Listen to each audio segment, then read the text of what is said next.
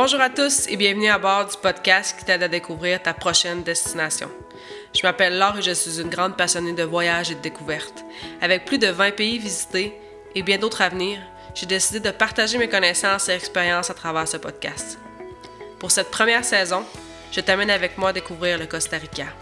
Petit paradis possédant une biodiversité abondante et unique, le Costa Rica te fera vivre des émotions profondes et authentiques que tu découvres ce pays en faisant des activités à sensations fortes ou des activités de pleine conscience, tu seras charmé et comprendras ce qu'est la pura vida. Dans ce podcast, pour commencer, je te donne les infos essentielles pour préparer ton voyage. Ensuite, je te partagerai les incontournables à visiter. Mon objectif est de t'aider à vivre une expérience inoubliable en toute liberté. Si ce podcast te plaît, abonne-toi pour ne pas manquer un épisode. Si tu veux m'encourager, Note-la avec 5 étoiles sur Apple Podcasts et laisse-moi ton avis. Merci à toi et bonne écoute. Bonjour à tous, j'espère que vous allez bien. C'est un podcast un peu spécial aujourd'hui car c'est déjà le dernier épisode de la première saison du podcast qui avait pour thématique le Costa Rica. Donc j'espère que vous avez apprécié découvrir chacune des régions de ce magnifique pays avec moi. Et aujourd'hui, on explore la péninsule d'Oza et le centre-sud du Costa Rica. Je vous présente cinq endroits à découvrir, trois hébergements au séjourner et trois restaurants recommandés. Vous pouvez consulter les notes du podcast sur le blog Ta prochaine destination pour retrouver les informations détaillées mentionnées aujourd'hui. Ce qui définit le mieux la péninsule d'Oza et la région du centre-sud du Costa Rica, c'est nature sauvage. Et oui, ces secteurs sont beaucoup moins touristiques et développés que les autres régions que je vous ai présentées dans les épisodes précédents. La péninsule d'Oza est située au sud de la région de la côte du Pacifique, discutée dans l'épisode 11, et le centre-sud de la région du Costa Rica qui borde le Panama et qui est située entre les Caraïbes et le Pacifique. On visite la péninsule d'Oza et le centre-sud pour admirer la biodiversité, expérimenter le côté extrême de la randonnée et pour ressentir le thrill de l'exploration sauvage. Ce sont des régions parfaites pour les voyageurs intrépides qui aiment explorer des destinations peu fréquentées et où la nature est reine. Une foule d'activités extérieures s'offre à vous et c'est ce que je vous présente aujourd'hui. Voici les cinq endroits à visiter que je vous présente dans cet épisode.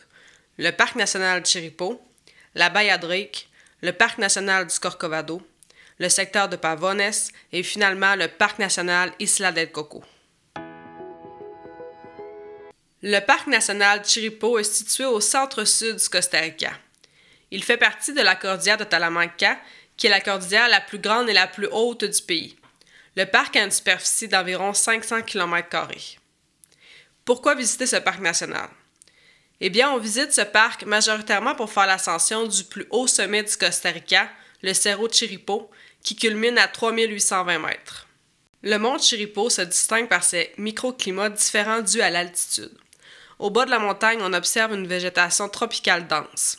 Au fur et à mesure de la montée, la nature se transforme en forêt de nuages, pour terminer au sommet avec un climat de haute altitude caractérisé par un relief rocheux, une végétation de broussailles et des lacs glaciaires.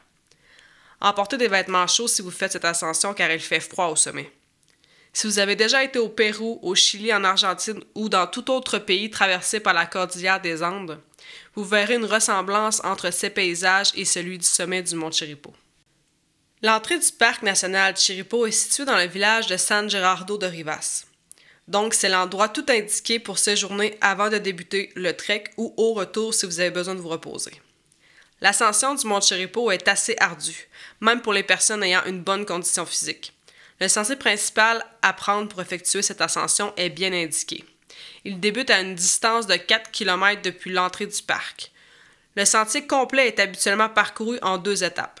La première portion, c'est une bonne randonnée de 11 km qui se fait dans un temps moyen de 7 h à 8 h. Cette première étape mène au camp de base Crestone Base Lodge, qui est le seul endroit possible où on peut dormir sur le mont Chiripo. La deuxième étape est de partir du camp de base et de se rendre jusqu'au sommet de la montagne. C'est un trajet de 5 km qui se parcourt habituellement en deux heures. Le dénivelé total du sentier est de 2600 mètres. Et oui, vous débuterez votre randonnée à une altitude de 1200 mètres pour atteindre le sommet à environ 3800 mètres. Il est aussi possible de parcourir d'autres sentiers à partir du camp de base si vous avez l'intention de dormir plus d'une nuit à ce lodge. Pour ce qui est des formalités, il est nécessaire de planifier l'ascension du mont Chiripo.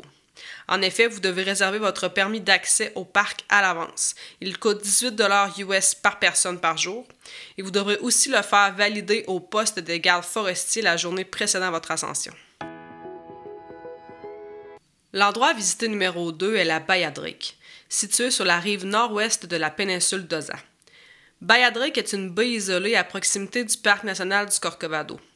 Et c'est là tout son charme car on retrouve une flore et une faune riches, la vision du Costa Rica la plus sauvage.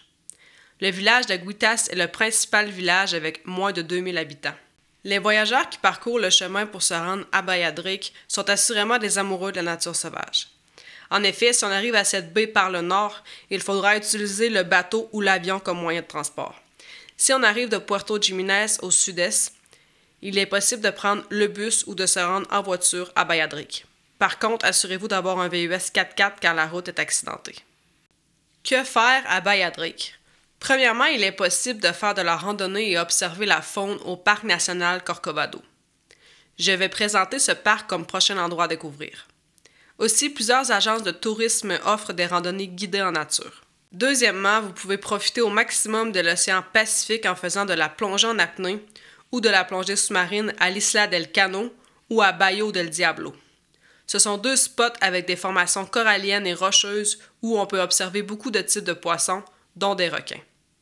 Bayadrick est vraiment un secteur où les activités extérieures à faire sont multiples. Il est aussi possible de naviguer en canot ou en kayak sur le Rio Aguitas, de faire de la tyrolienne dans la canopée, de profiter de la plage et faire un tour de bateau pour admirer les dauphins et les baleines au large.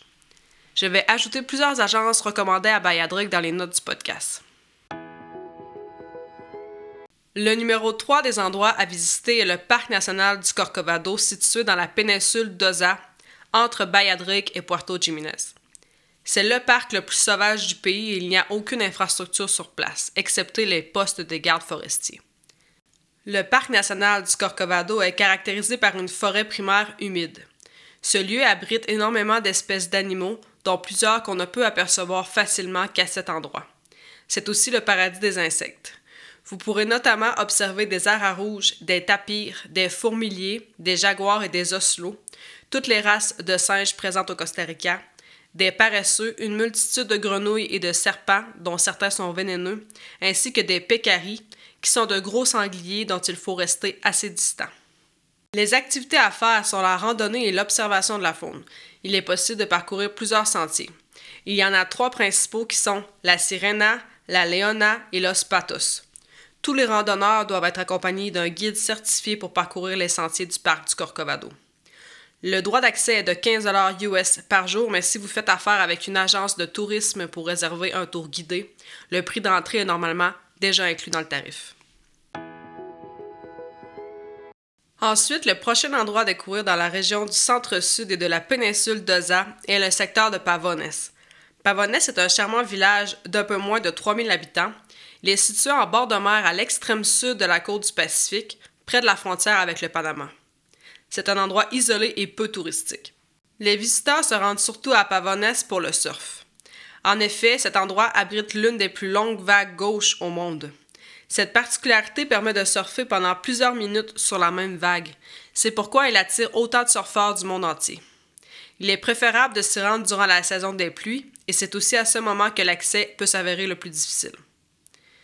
Pavones est également un lieu de ressourcement où on peut se détendre, se baigner, profiter de la nature et pratiquer le yoga.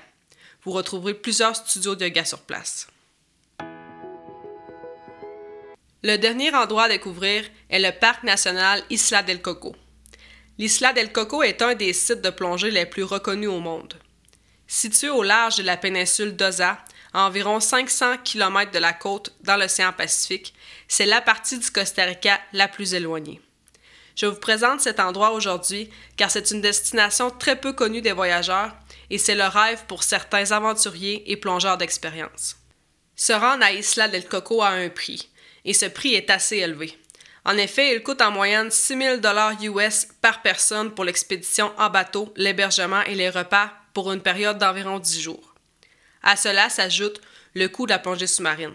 Donc le séjour total moyen est de 8 000 US par personne. Lors de plongées sous-marines, on peut observer plusieurs types de coraux, une grande variété de requins, des poissons, des dauphins, des raies et des tortues marines. L'Isla del Coco est aussi une île de légende, où des pirates auraient enfoui des trésors il y a plusieurs siècles. De nombreuses expéditions ont été menées, mais aucune n'a retrouvé les trésors perdus. Si vous vous rendez jusqu'à Isla del Coco, il faut évidemment explorer l'île. Plusieurs sentiers peuvent être arpentés et il est aussi possible d'observer certaines espèces animales uniques au monde.